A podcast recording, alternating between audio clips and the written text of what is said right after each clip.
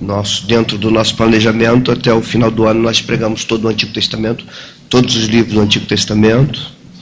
E ano que vem nós partiremos para completar toda, toda a Escritura. livro de Miquéias é o livro que hoje nós vamos estar aqui expondo, pregando, seu contexto, sua mensagem, suas principais lições, suas aplicações para as nossas vidas.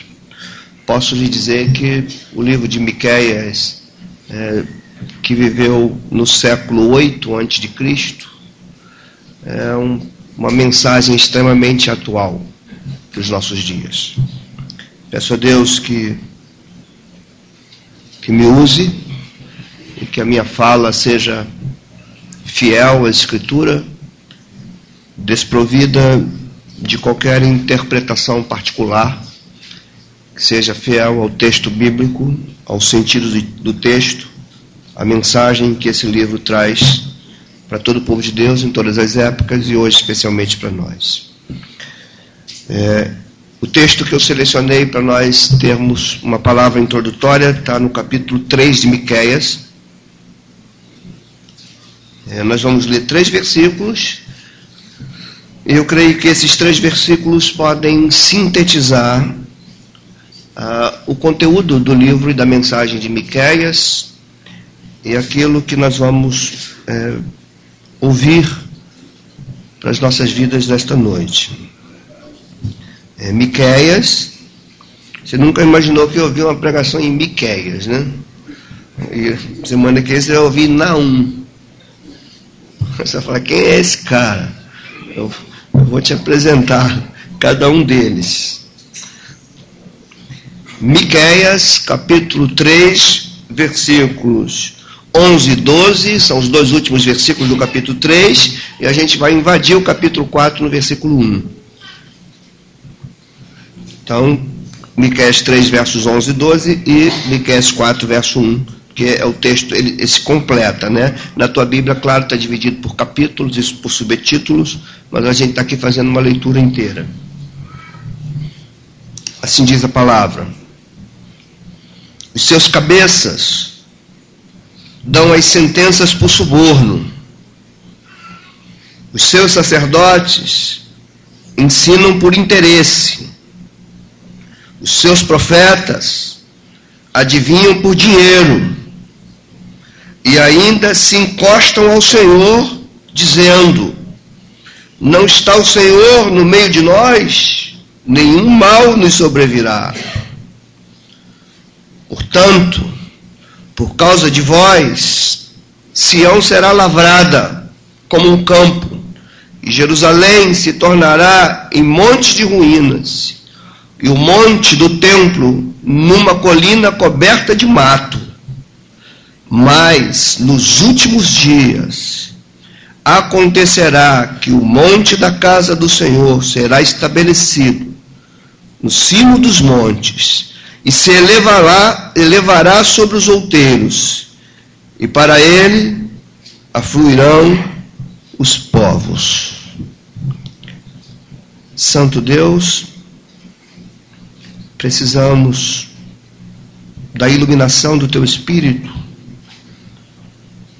e da atuação eficaz dele, quebrantando o nosso coração diante de ti, diante da tua palavra. Livra-nos de nós mesmos. Livra-nos dos nossos próprios conceitos. Que a tua palavra seja aplicada à nossa mente, ao nosso coração e à nossa vida que o livro deste profeta, que este livro sagrado da tua palavra, possa falar a nós de forma clara, simples, objetiva e eficaz. E que tudo seja para a tua glória. Atraia essa igreja para ti e para o teu querer. Assim nós oramos, te agradecemos no nome santo de Jesus Cristo, o unigênito teu e Senhor das nossas vidas. Amém Amém.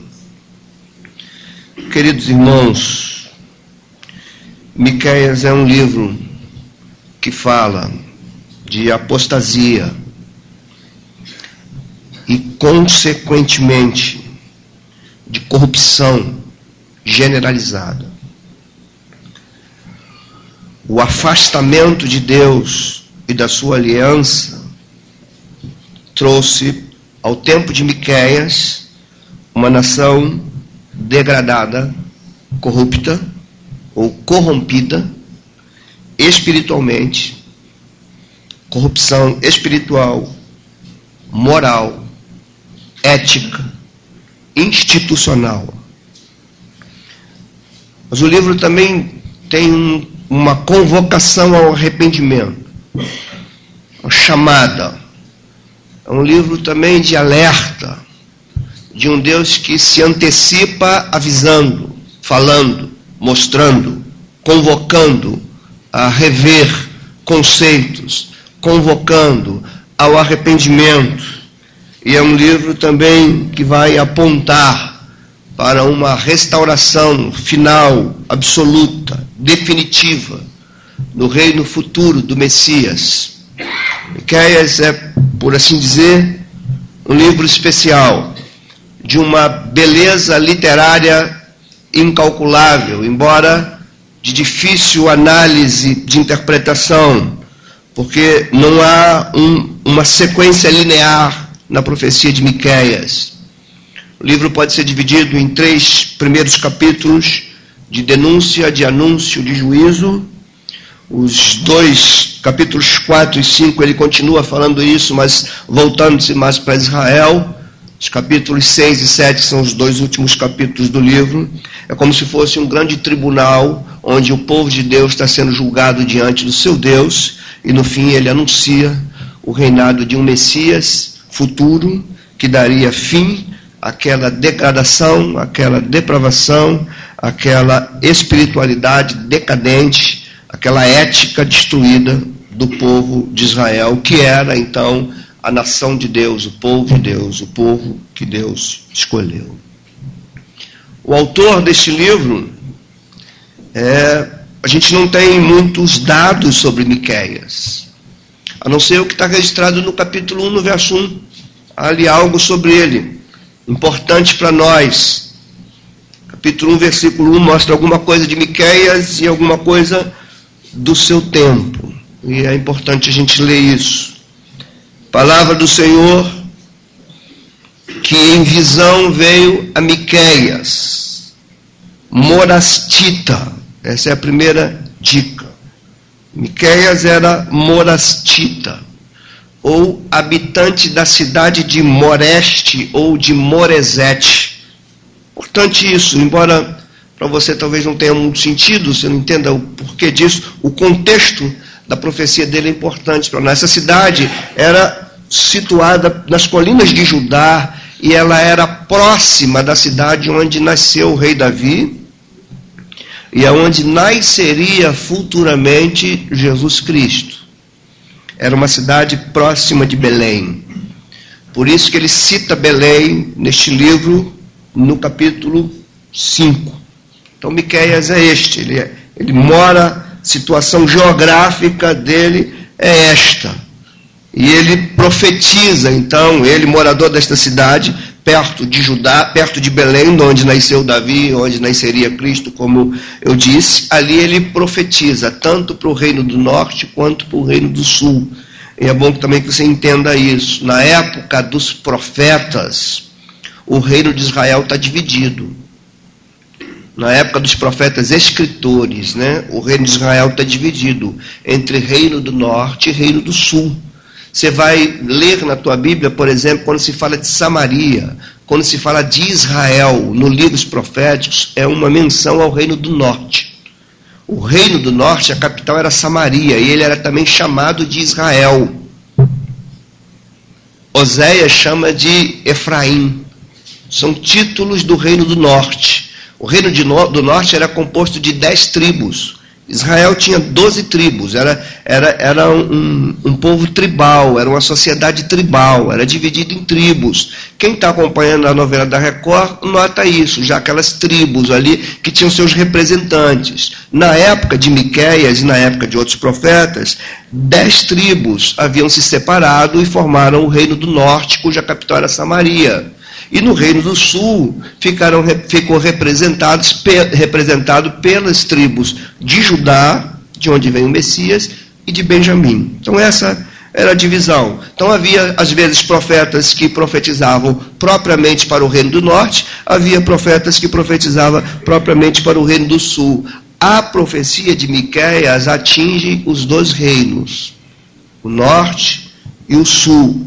Talvez a intenção de uma profecia que atinja o norte e o sul é falar da situação generalizada na qual o povo de Deus estava afundado na sua época. Aqui, ainda no capítulo 1, há uma, versículo 1, capítulo 1, há uma outra dica.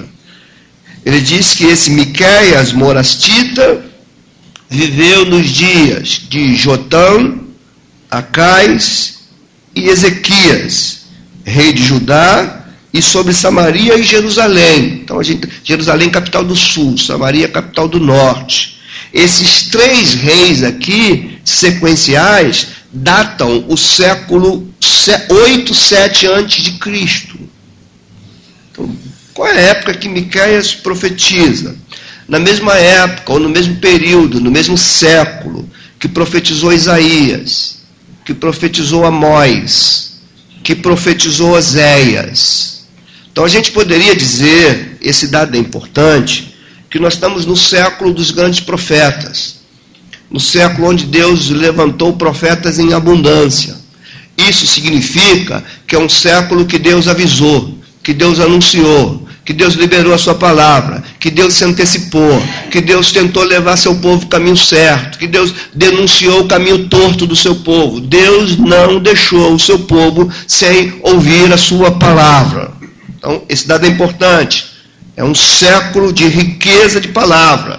Isso nos faz entender a importância que nós precisamos dar e o valor que nós devemos dar num tempo em que Deus está falando conosco.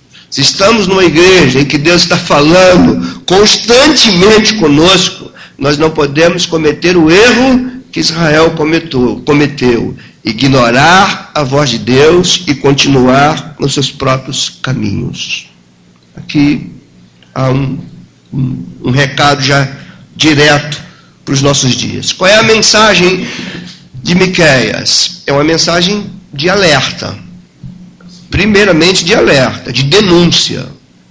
É uma mensagem corajosa, que ele denuncia o erro. Os profetas eram levantados para isso, eles denunciavam o erro. Eles apontavam o caminho. Eles eram arautos de Deus. Aqueles que falavam diretamente da parte de Deus para o seu povo.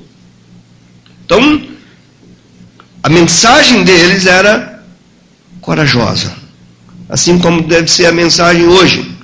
Ela deve ser corajosa. Ela deve ser impetuosa.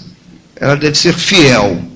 Ela não deve é, desejar a simpatia de quem ouve, ela deve desejar a satisfação do coração do Deus que manda falar.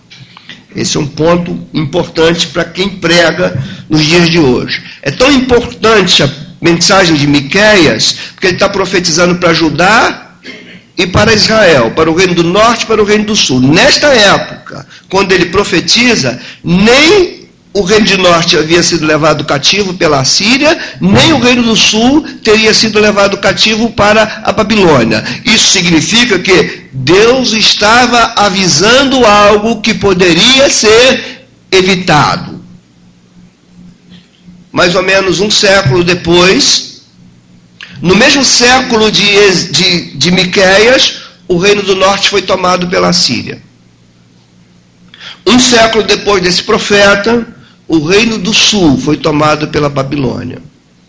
Na época que a Babilônia toma o reino do sul, Jeremias era o profeta. Jeremias viu. E há um dado importante no livro de Jeremias para nós, antes de eu começar a discorrer nas lições desse livro. Vamos lá para Jeremias sem tirar a mão daí de Miqueias, que nós vamos ficar detidos em Miqueias. Jeremias capítulo 26.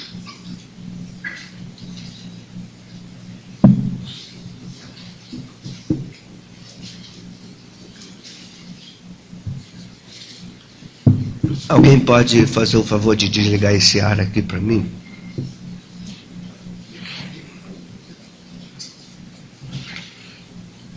Miqueias, ou melhor, Jeremias capítulo 26, vamos ler dois versículos aí, 17 e 18. Reparem aqui uma coisa.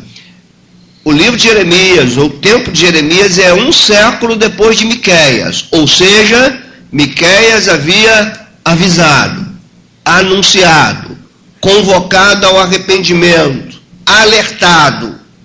E agora Jeremias vê aquilo que Miqueias havia avisado. Então, veja o verso 17 do profeta Jeremias, capítulo 26. Também se levantaram alguns dentre os anciãos da terra e falaram a toda a congregação do povo, dizendo: Miqueias, o morastita, profetizou nos dias de Ezequias rei de Judá, e falou a todo o povo de Judá, dizendo: Assim disse o Senhor dos Exércitos: Sião será lavrada como um campo, Jerusalém se tornará em montões de ruínas, e o monte do templo numa colina aberta de mato. Significativo? Está aqui, irmãos, o grande calo para os céticos para aqueles que afirmam em tentar tirar a autoridade da Escritura. O grande problema dos céticos é lidar com o cumprimento das profecias bíblicas. Aqui a gente está vendo um profeta anunciando, e cem anos depois, o que ele anuncia está sendo cumprido, e no tempo em que se cumpre, eles lembram da profecia que foi anunciada. Dado importante para nós, irmãos. Quanto tempo que você ouve Deus falar com a tua vida? Quanto tempo que nós ouvimos Deus falar com esta igreja? Importância de abrirmos os nossos ouvidos para ouvir e a nossa vida para atender aquilo que Ele fala. Porque a palavra de Deus não volta vazia. O que o Senhor fala, o Senhor cumpre. Dentre a mensagem desse profeta, nós poderíamos destacar as seguintes, seguintes denúncias do profeta, e à medida que eu vou falando dessas denúncias, eu vou tentar mostrar um texto bíblico para vocês. Primeiro, Miqueias denuncia a quebra da aliança. Fala que aquele povo havia quebrado o pacto, a aliança, ou seja, havia pecado de prostituição e de idolatria daquele povo. Veja comigo, capítulo 1, versículos 7 e 8.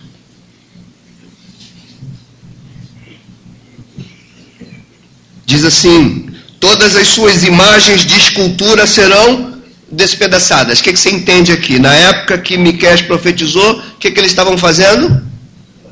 Imagens de escultura para ficar no lugar de Deus. E isso caracterizava a quebra de uma aliança. E esse pecado era chamado de adultério, porque aquele povo estava aliançado com Deus. Qualquer coisa que ele colocasse no lugar de Deus era um adultério espiritual, porque era uma infidelidade com a aliança comprovada. E Miqueias está denunciando isso.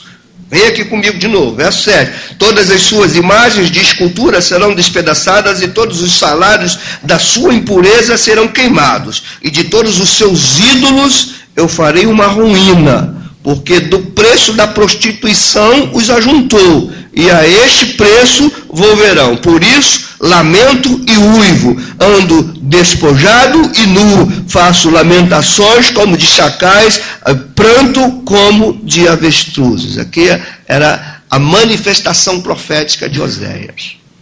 Então, o que, que a gente está vendo aqui? O povo de Deus colocando outra coisa no lugar dele, quebrando a aliança, quebrando o pacto. E Miqueias está denunciando isso, com muita coragem. Outra coisa, A quebra da aliança gerava, como eu falei no início aqui da leitura do texto, a apostasia gerava outros pecados. Porque esse povo quebrou a aliança com Deus, ele também cometia o pecado contra seu próximo. E Miqueias denuncia isso. Veja comigo o capítulo 2, versos 1 a 3. Que diz assim: Ai daqueles que no seu leito, queria que à medida que eu fosse lendo, você imaginasse esta época e tentasse comparar esta época com tempos presentes.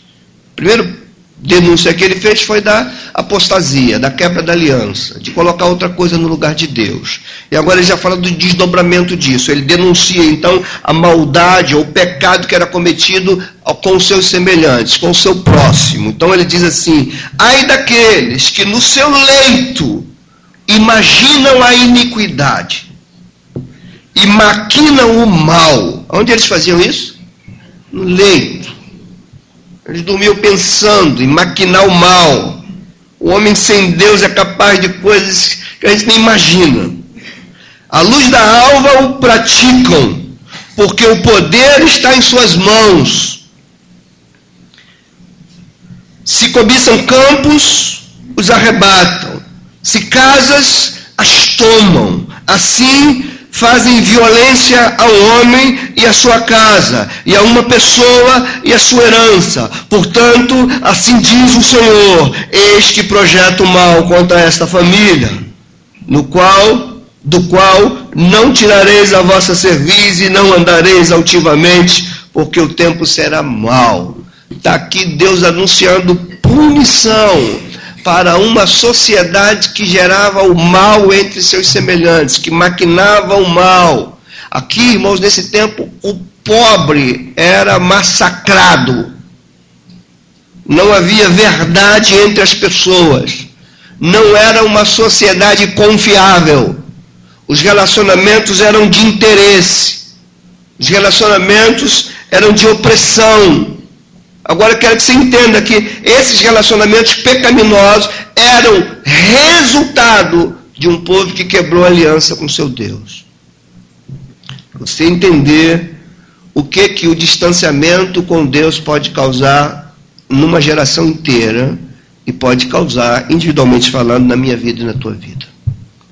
Terceira coisa que ele denuncia, ele denuncia os falsos profetas. Ele denuncia aqueles que negavam com as suas profecias a realidade do juízo.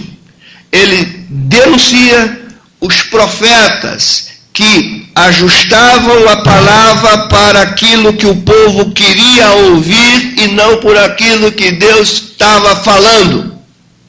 Ele denuncia isso. Essa falsa profecia. Veja comigo aí, capítulo 2, versos 6 e 7.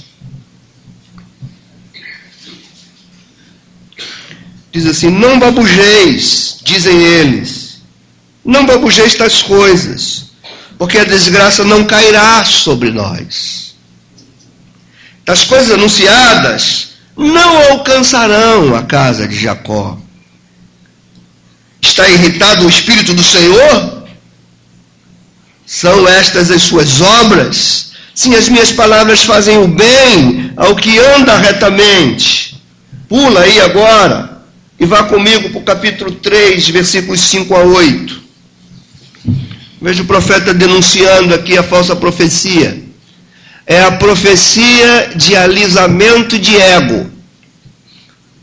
É a profecia para aumentar a clientela é a profecia para dizer que o mal não vem, que todos prosperaremos, mesmo em caminhos tortos. Todos conquistaremos, mesmo que seja contrário ao que Deus deseja, mesmo que estejamos quebrando os princípios de Deus.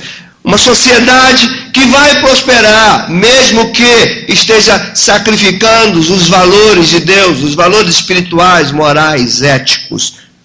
Miqueias está denunciando essa falsa profecia.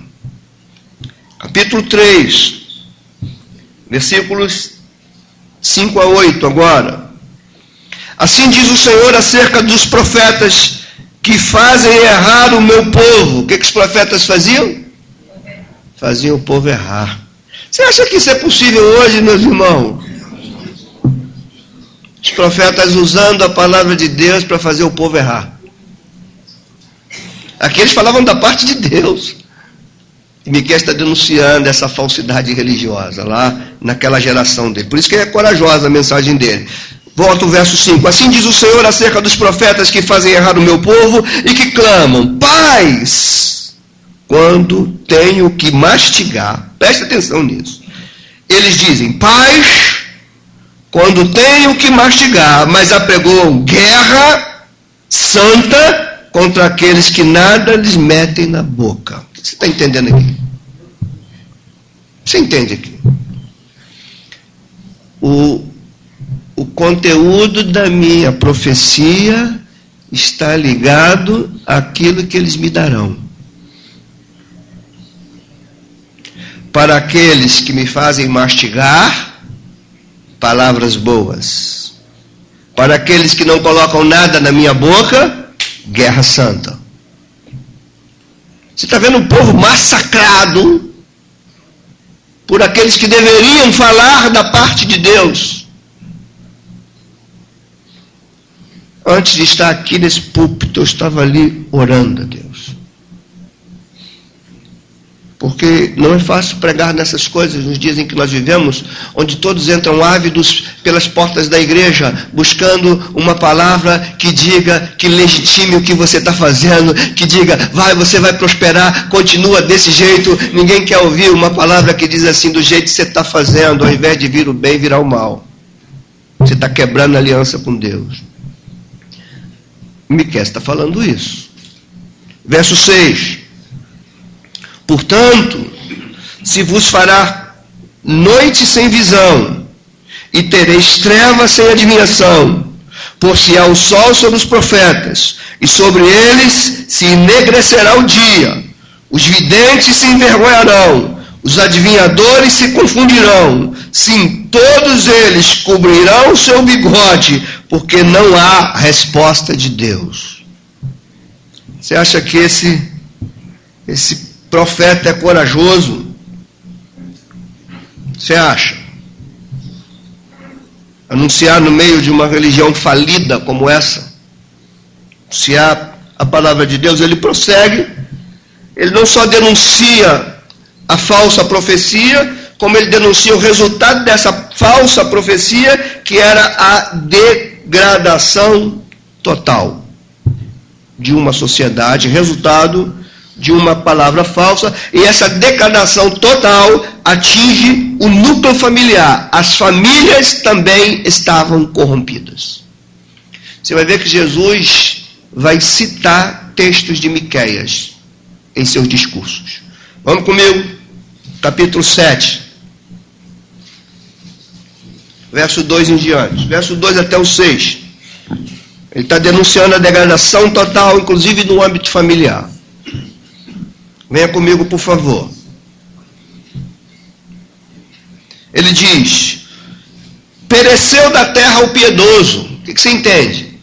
A piedade já não existia mais nesse tempo. Pereceu da terra o piedoso, e não há entre os homens um que seja reto. O que, que é isso, irmão? Imagina a sociedade assim. Acabou tudo. E eu quero que você entenda que essa, essa sociedade foi destruída moralmente porque a palavra de Deus foi adulterada. Porque a aliança com Deus foi quebrada. Eu falo também profeticamente que quem prega está profetizando. Nós estamos no século 21. Deus está falando. Deus está falando dessa nação. Deus está falando da igreja desta nação a palavra dele está sendo adulterada. Sua casa está virando casa de negócios. O resultado disso vai ser uma sociedade degradada, corrompida. Sociedade está sendo preparada para destruir famílias, acabar com valores cristãos. A gente está aqui como voz profética de Deus, falando para esta igreja que a palavra de Deus é viva e eficaz. Ela é forte e penetrante. Ela não volta vazia. Ela é atual, eterna. Ela é contextualizada. Desventurados são aqueles que não ouçam, que não ouvem o que Deus fala. Desventurados são aqueles que se distanciam do conhecimento de Deus e fazem de ideologias as suas teologias. Desventurados são aqueles que querem uma sociedade melhor sem Deus. Desventurados são as próximas gerações, se não derem ouvido ao que Deus está falando. Que querem uma sociedade melhor excluindo Deus e os seus valores dela. Isso vai virar de cabeça para baixo. Escuta o que esse homem de Deus está falando. Ou a igreja deixa de fazer espetáculo dominical, deixando de ser voz profética na sua nação. Ou ela deixa de fazer espetáculo dominical, show para agradar clientes ou nós estamos entregando a nossa sociedade ao juízo de Deus. Somos vós. Vamos lá, verso 2 de novo. Pereceu da terra o piedoso, e não há entre os homens o que seja reto. Todos espreitam para derramar sangue, cada um caça o seu irmão como rede. Olha aí. Cada um caça o seu irmão, as suas mãos estão sobre o mal e o fazem diligentemente. Agora presta atenção, ó. o príncipe exige condenação, o juiz aceita suborno, o, o grande fala dos maus desejos de sua alma, e assim todos eles juntamente urdem a trama. Ele prossegue: o melhor deles é como um espinheiro o mais reto é pior do que uma sebe de espinhos. É chegado o dia, anunciado por tuas sentinelas, o dia do teu castigo. Aí está a confusão deles. Não creias no amigo nem confieis no companheiro, guarda a porta da tua casa, aquele que reclina sobre o teu peito, porque o filho despreza o pai, a filha se levanta contra a mãe, a nora contra a sogra, os inimigos do homem são os da própria casa. Eu vejo aqui que Deus tenha misericórdia que parece que a gente está vendo um retrato que se desenha.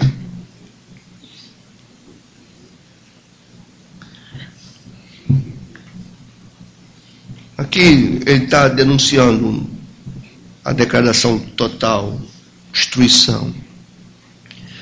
Tem outra coisa que o profeta denuncia. Ele denuncia a religião da aparência. Ele denuncia um povo que camuflava os seus pecados nas práticas religiosas. Veja comigo o capítulo 6, versículos 6 e 8. 6 a 8. Que diz assim: Com que me apresentarei ao Senhor? E me inclinarei ante o Deus excelso. Virei perante, perante ele com holocaustos, com bezerros de um ano, agradar-se-á ao Senhor de milhares de carneiros, de dez mil ribeiros de azeite, darei o meu primogênito pela minha transgressão, darei o fruto do meu corpo pelo pecado da minha alma. Isso aqui era eles barganhando com Deus na prática religiosa e Miquel denunciando essa falsidade. Aí ele diz no verso 8: Ele te declarou, ó homem, o que é bom e o que é que o Senhor pede de ti.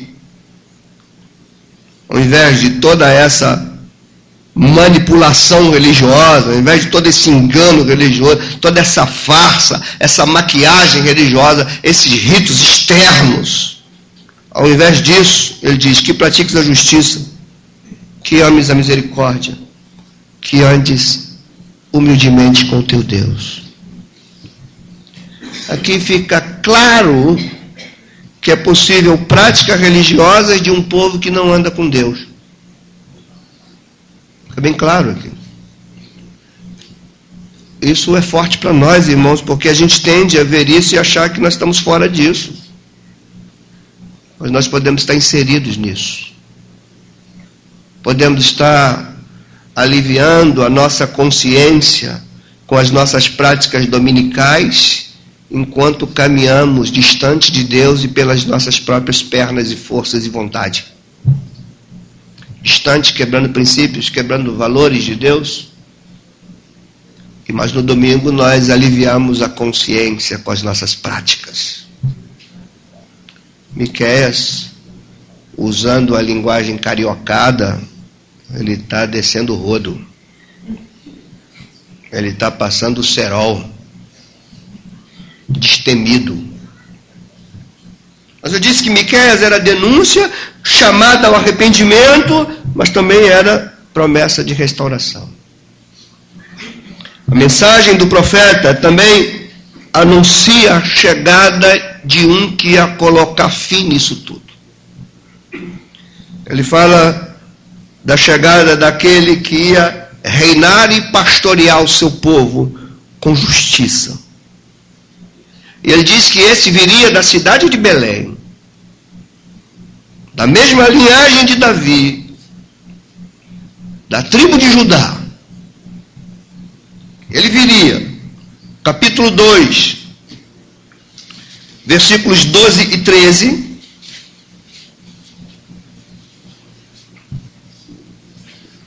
Ele vai dizer: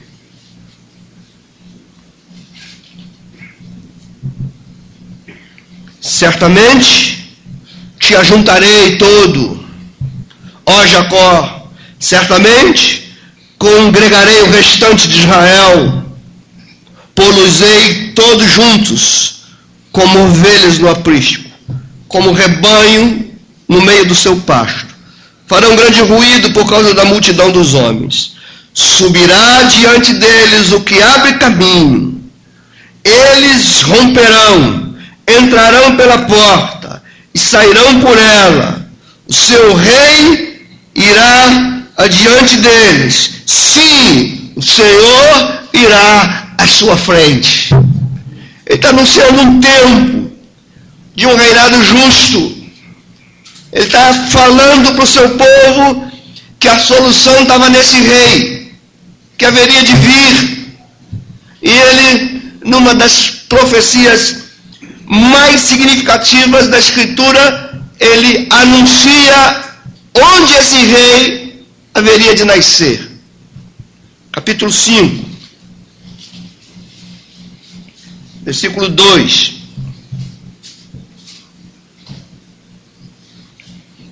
Que diz assim: E tu, Belém Efrata, pequena demais para figurar como o grupo das milhares de Judá. Está falando de uma cidade, Belém, pequena. Pequena demais para figurar como a grande de milhares de Judá.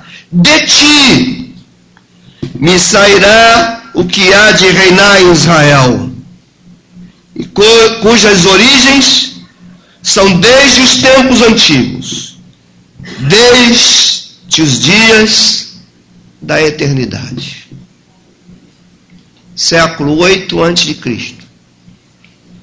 Passaram-se oito séculos. Leia comigo Mateus 2.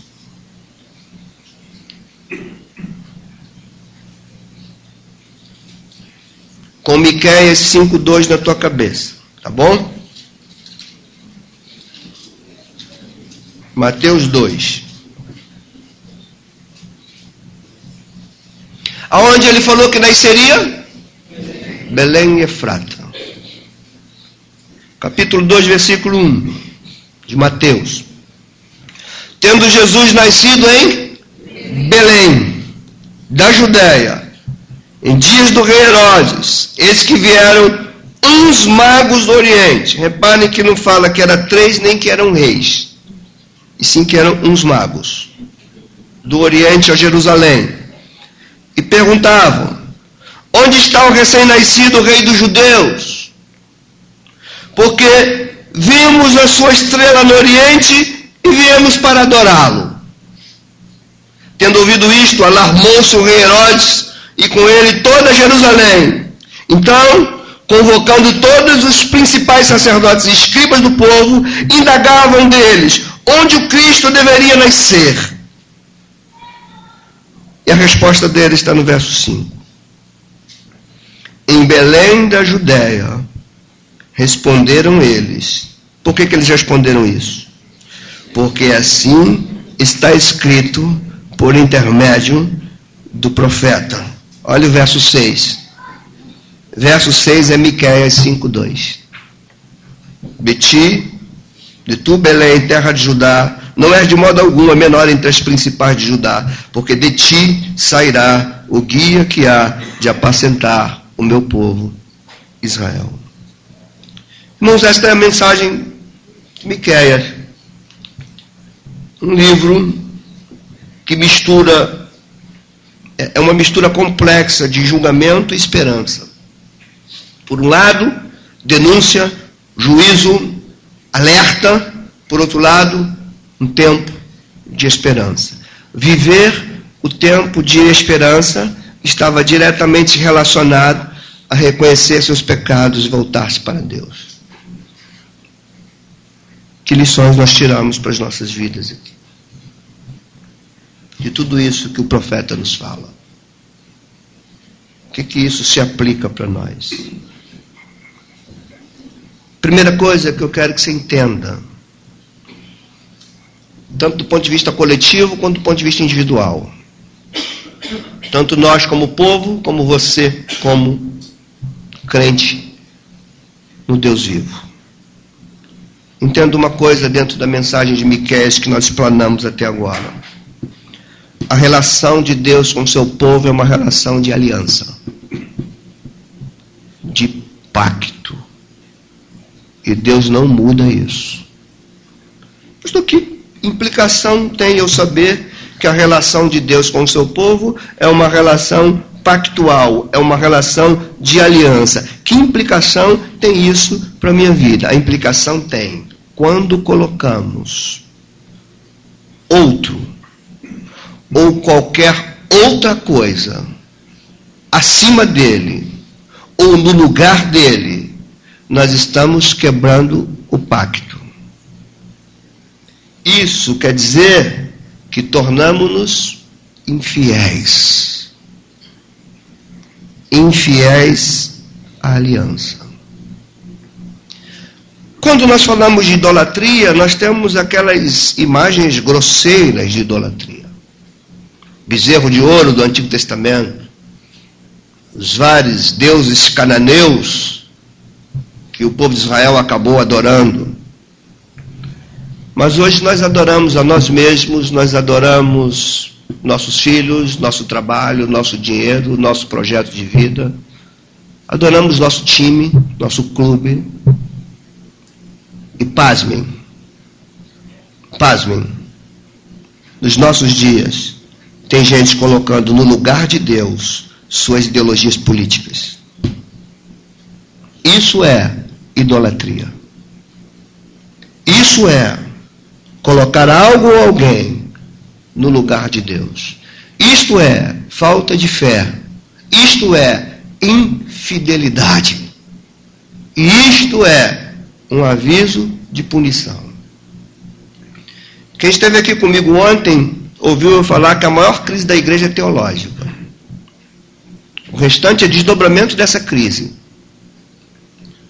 Por que, que a gente vê hoje pessoas abraçando ideologias como se fosse a sua religião? Essas ideologias tornaram-se suas teologias. A ideia que eles têm de Deus não vem mais da Bíblia, vem das ideologias que são divulgadas em, de, de, por todos os cantos, mas cuja fonte não é a Escritura. Nós estamos vivendo este momento hoje.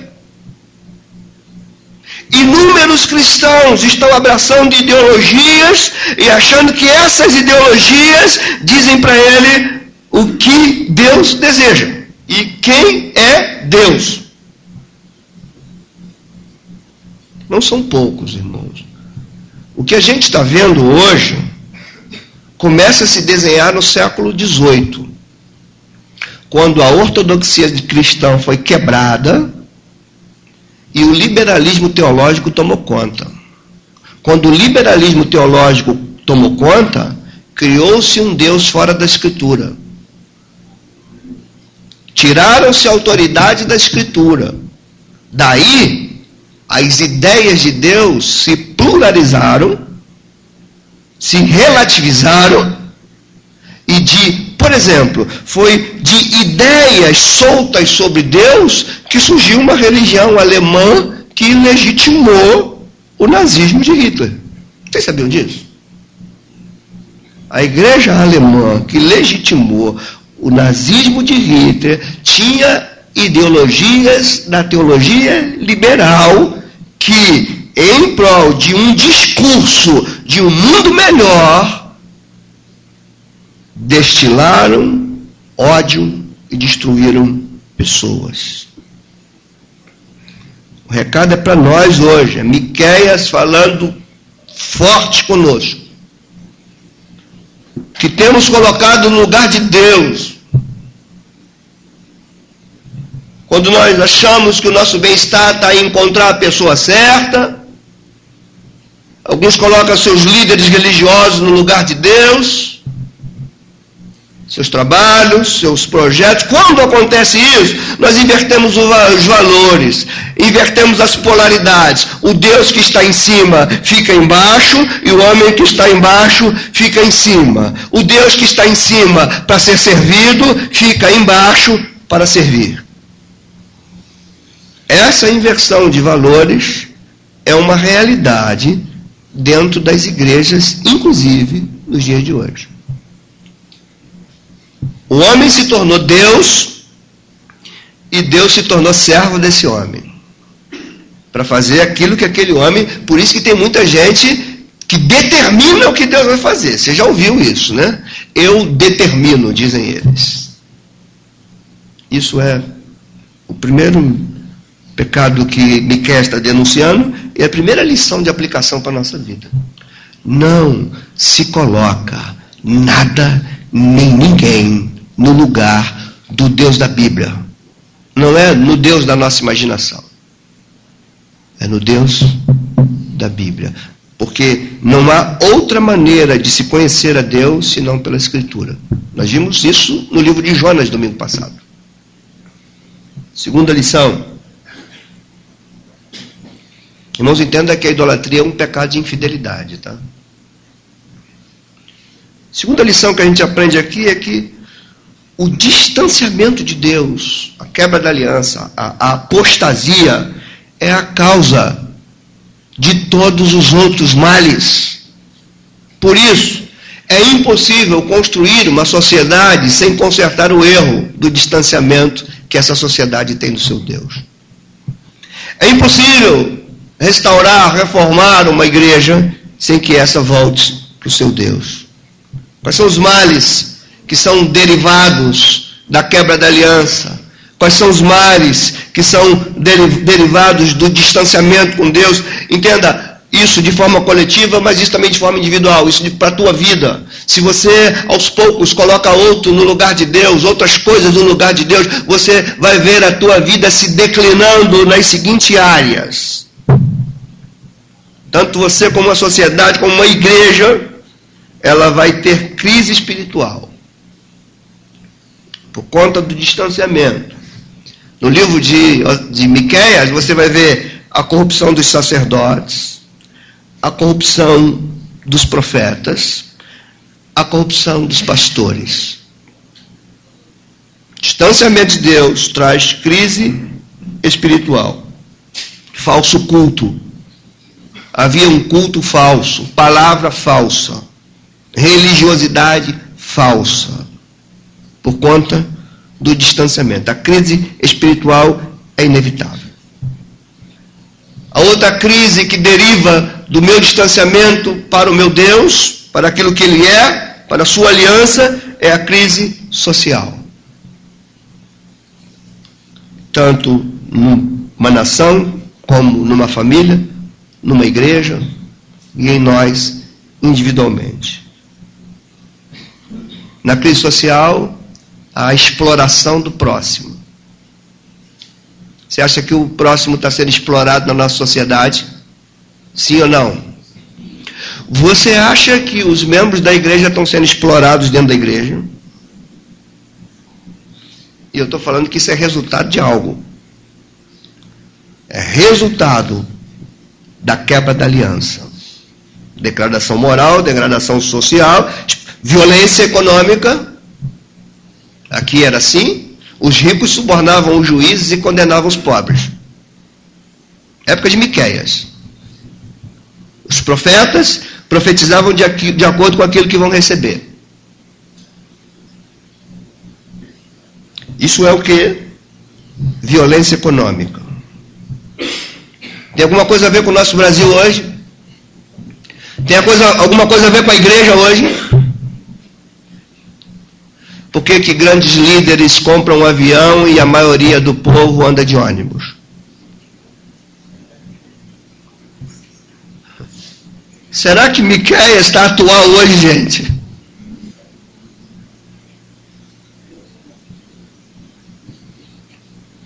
Corrupção na esfera civil. Vocês viram que o juiz do Supremo impediu que os policiais federais do Senado fossem presos. Vocês viram isso semana? Pediu. O outro chamou o juiz de juizeco. Eles podem, São poderosos. Abra parênteses, irmãos, eu não sei quem ganhou a eleição. Mas eu quero dizer qual é o papel da igreja diante de qualquer um. É ser fiel à Escritura. É vigiar o que está acontecendo. Os governos são levantados por Deus para promover o bem punir o mal. Punir o mal. Olha então o governo que entrar, se eles vão promover o bem e punir o mal. Olhem se os governos que vão entrar aí nas diversas eh, diversos municípios, se eles vão cair para o lado da corrupção. Porque fé em Deus e corrupção não andam juntos. Vejam se eles não vão descambar para a violência pelo desejo de poder, porque fé cristã e violência também não andam juntos. Mas vejam, sobretudo isso, se aquilo que eles vão fazer na nossa sociedade está de acordo com o padrão que Deus estabeleceu. Principalmente isso. Olha o que eles vão fazer com a educação, olha o que eles vão fazer com as famílias, olha o que eles vão fazer com a economia, olhem tudo isso. Não caiam, em hipótese algum, num discurso que usa a massa pobre para chegar ao poder e depois desfere golpes implacáveis nesta mesma massa. Nós vivemos isso. Mas não vamos cair nos mesmos erros. Segue comigo juízes, governantes corruptos, injustos, homens que eram contra o seu próximo, como a gente viu no capítulo 2, eles deitavam maquinando o mal, o que, que eles poderiam fazer para ganhar vantagem do próximo. Isso é resultado de um povo que se distancia de Deus. Não se engane, isso pode acontecer com a tua vida. Você não tem ideia do que a tua carne é capaz de fazer. Do que é você sem Deus. Você não tem ideia do que é a tua vida quando você decide caminhar com suas próprias pernas pelo seu próprio caminho. Você não tem ideia aonde você pode parar. Como você está aliançado com Deus, Deus vai usar de misericórdia e vai te trazer de volta. Mas às vezes ele deixa você colher do fruto do teu procedimento. O distanciamento que você é, desenvolve dele. E por último, a crise moral. Crise familiar, adultério para todo canto. O pecado não era mais pecado, irmãos. Não havia mais pecado. Uma das piores coisas que pode acontecer com uma nação é quando aquilo que era considerado errado agora é legitimado pela lei. Pior coisa que pode acontecer com a nação é essa. É isso. Aquilo que era errado passa a ser legitimado pela lei, e quando você lutar contra aquilo que é errado, é você que se torna o errado. Isso é, isto é, marcas visíveis de um povo que se distancia do seu Deus. Quando um povo é entregue a ele mesmo. Que Deus tenha misericórdia de nós. Terceira lição e aplicação para nós. Por favor, ouça isso. Aquilo que Deus fala se cumpre. Miqueias anunciou 100 anos antes de acontecer. Aplica para a tua vida. Ouça o alerta de Deus. Deus está falando contigo em todos os cantos. Deus está falando contigo no teu interior, na tua mente, quando você está sozinho, quando você está tomando banho, quando você está andando de ônibus. Você vem para a igreja e Deus fala contigo. Deus está falando conosco todos os dias. Cabe a nós entender, aqui que está a questão, cabe a nós a crença da, na, na, no princípio que aquilo que Deus fala, Deus cumpre.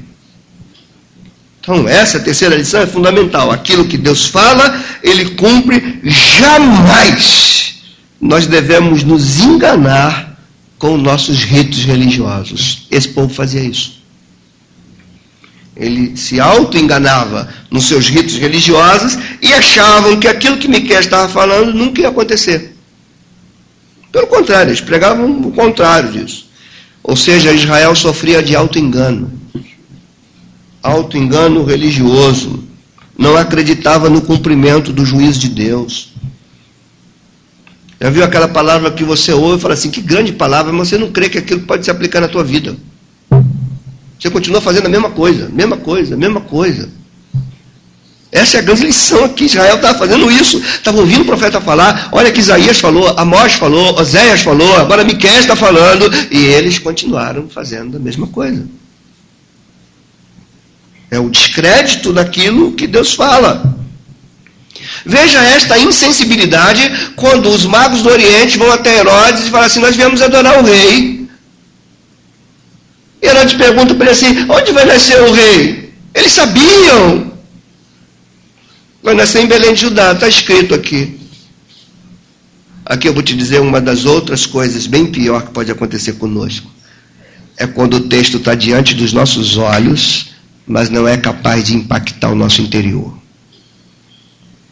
O texto estava diante dos olhos dele, vai nascer em Belém porque está escrito. Mas ninguém moveu um passo para ir adorá-lo. Sabe quem foi adorar o, o Messias? Uns magos do Oriente que não tinha nada a ver com a aliança. Irmãos, eu me vale da palavra de Jesus. se nós deixarmos de fazer o que Deus nos chama para fazer, ele dizia que até das pedras ele suscita filhos de Abraão. Deus levanta da onde você não imagina. Os propósitos dele vai se cumprir. A gente está diante da palavra dele e que a gente tenha isso com o máximo zelo, com máxima reverência. Última lição para aplicação, que eu acho muito importante para os dias em que nós vivemos. Eu lembro da frase do antigo presidente, que quando tomou a posse disse assim: a esperança venceu o medo. Eu não esqueço dessa frase, irmãos.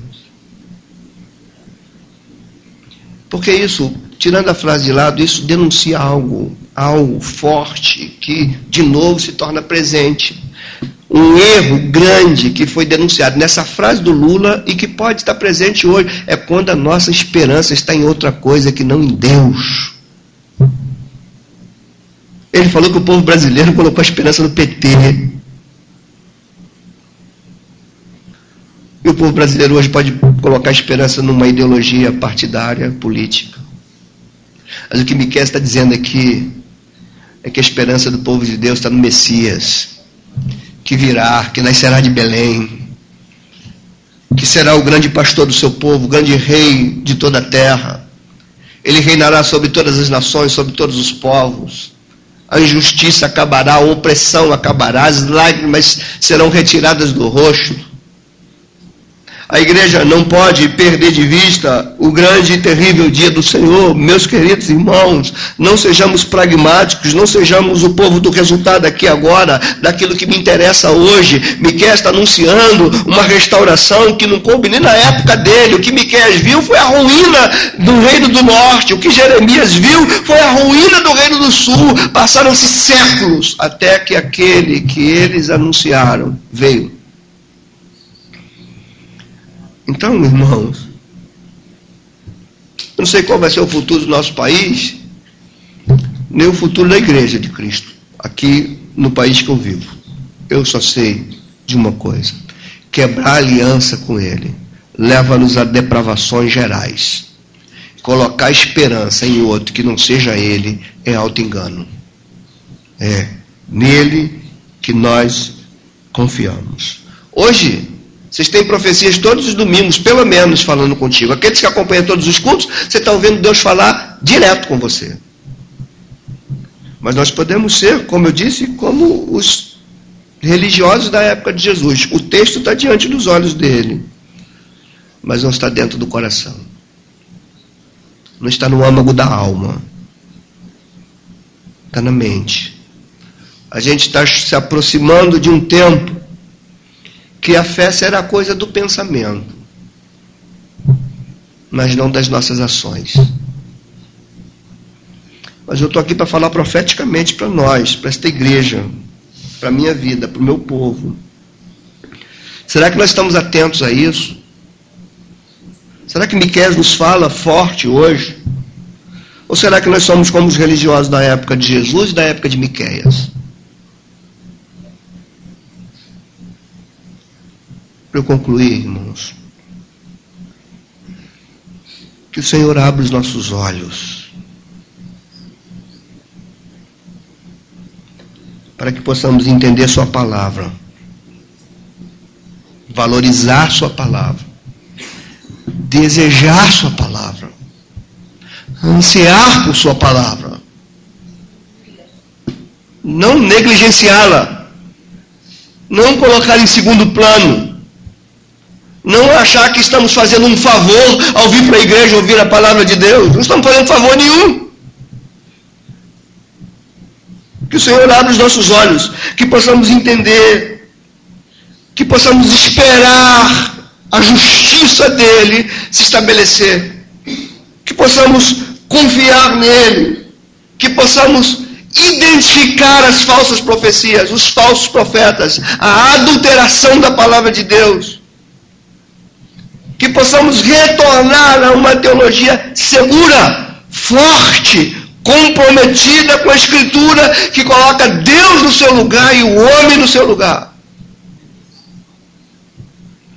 Que não busquemos as teologias que se encaixem nos nossos desejos.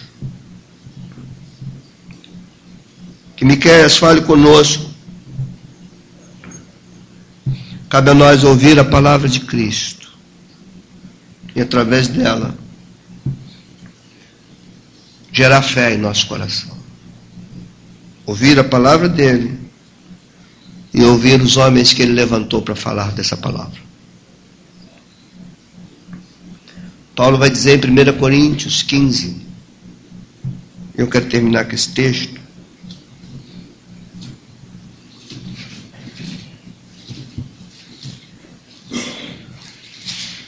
1 Coríntios 15.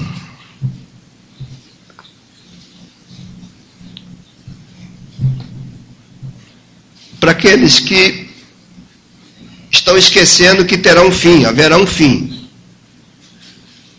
Que o curso dessa história de vida não fugiu do controle de Deus. Que o mundo restaurado não vai ser fruto de ideologias políticas, mas fruto do reinado do Cristo messiânico, redentor, de onde nossas vidas devem estar submissas e entregues, nós e nossa família. 1 Coríntios 15, verso 24, ele diz: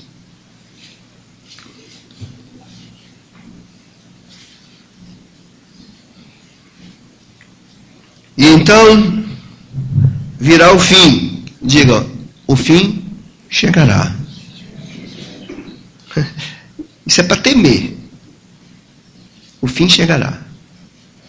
Então virá o fim. Quando ele,